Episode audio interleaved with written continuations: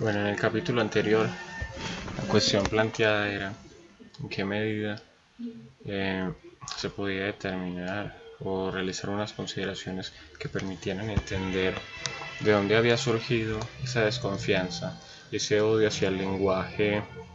pues por un lado el lenguaje prosaico, el lenguaje de la cotidianidad, y por el otro el lenguaje poético. Y como lo indicaba en ese podcast, es una desconfianza que surge principalmente entre los artistas y los artistas de la palabra, es decir, los escritores, novelistas y poetas, y también filósofos. ¿Por qué digo que, que hay un odio? Que hay un odio y un temor a la palabra. Bueno, para,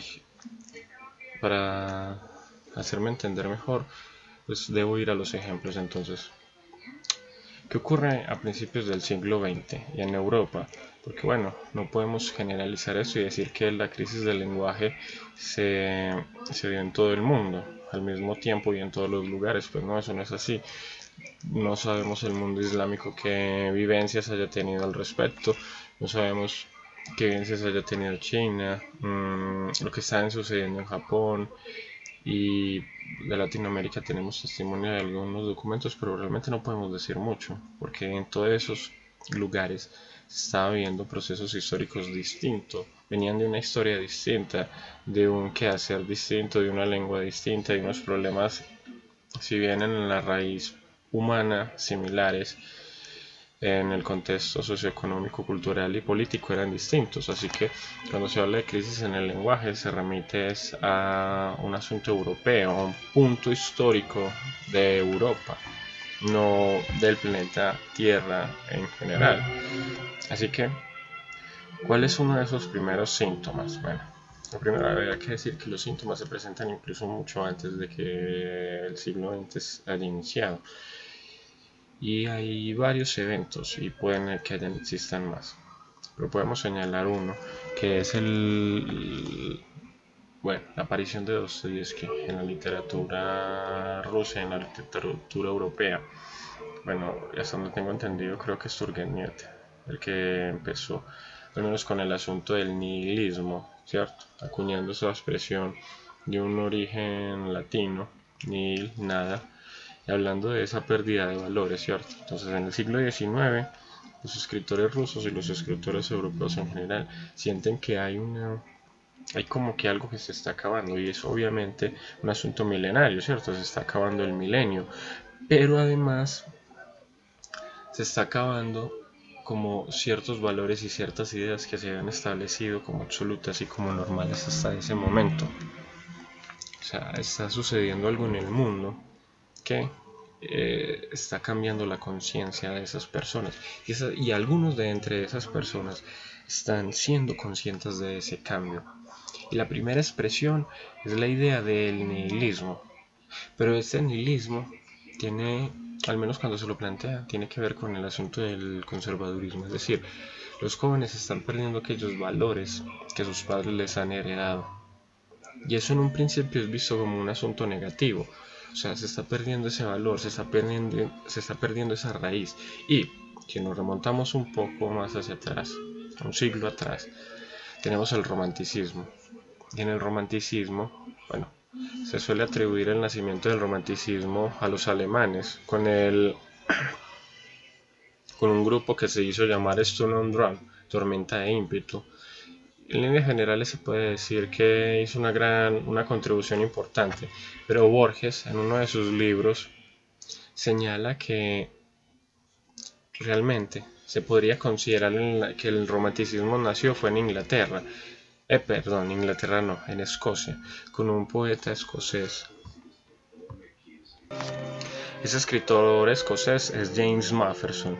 Según Borges, bueno, según la historiografía literaria, lo que James Macpherson hace es ir por distintos pueblos de Escocia preguntándole a hombres que habían conservado cuentos y poemas que sus padres y sus abuelos les habían legado y que se consideraban tenían o se remontaban hasta cierto punto a, los celtas o al menos a un momento en el que todavía los celtas eh, aparecían un poco desdibujados en la cultura cristiana, pues al fin de cuentas el cristianismo se había convertido en la ideología imperante en Escocia y los demás reinos británicos. Entonces, ¿por qué Borges considera que James Mafferson es, por así decirlo, el fundador o el padre del romanticismo y no Herder o Goethe o, o Hadman, que son todos ellos alemanes y que bueno, Herder y Goethe se conocieron, Hadman, no estoy seguro si conoció a los dos, a los otros dos, pero bueno, ¿por qué él no es considerado, eh, perdón, por qué Borges lo considera a él como el padre del romanticismo? Pues bien, al mismo tiempo que se están o se están preparando todas las invasiones napoleónicas a lo que va a ser Europa, o a lo que era Europa, Jane Mafferson hace este viaje por Escocia, por estos pueblos, y él va tomando estos elementos de la literatura, pero bueno, de la literatura no, de la oralidad de los escoceses. Y, él crea un poema a partir de ello, que es algo similar a lo que hicieron los hermanos Green en Alemania. Y el asunto es que en este proceso,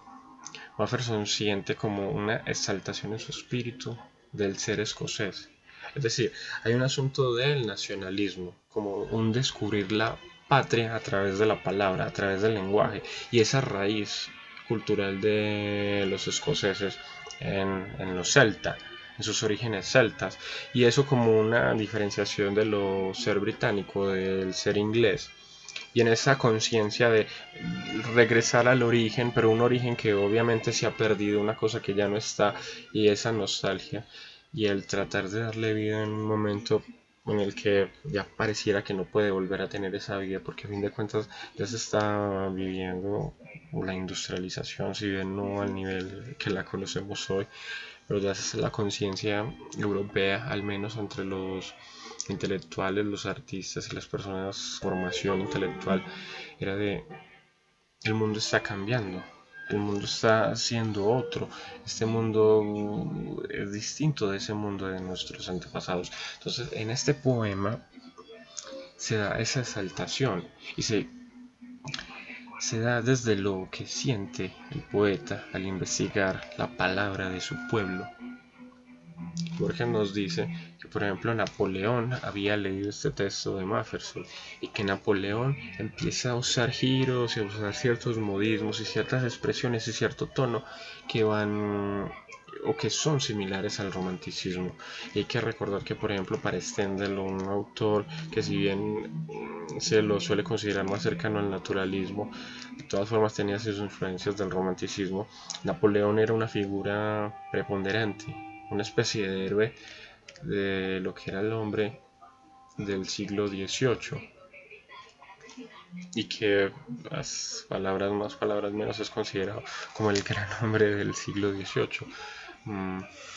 al margen de, o tal vez por sus atrocidades en el campo militar. Aunque también habría que decir que en parte había una idea de una defensa de la libertad, aunque la tendremos que entender una libertad acorde con el capitalismo y con la industria, ¿cierto? La libertad individual para tener una propiedad o para trabajar o para tener trabajadores, en fin. El caso es que Borges apela a, esta, a este personaje para mostrarnos que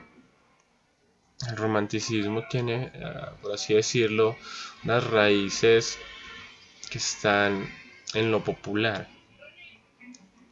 o sea, que sean en lo popular, en el pueblo, y que son elaboradas como un asunto de, dramatismo, o sea, que hay algo dramático en esa relación del individuo con el pueblo, que eso es algo que luego los románticos alemanes y bueno, los mismos románticos ingleses, John Keats y Lord Byron,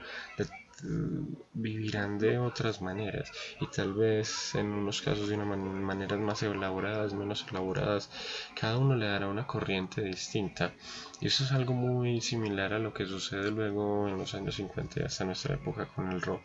en la medida en que el rock tiene y se vive de maneras distintas según las décadas, según las clases sociales, según la formación intelectual. Entonces tenemos el rock psicodélico, el rock progresivo, el punk, el metal, el black metal, que obedecen a distintas a distintas formaciones intelectuales, a distintos procesos emocionales, a distintos contextos culturales y económicos. Bueno, esta reflexión sobre la relación del romanticismo con la literatura moderna es una especie de puente para las demás disertaciones que continúan en las que ya se mencionan autores más puntuales y se hacen citas más concretas que permitan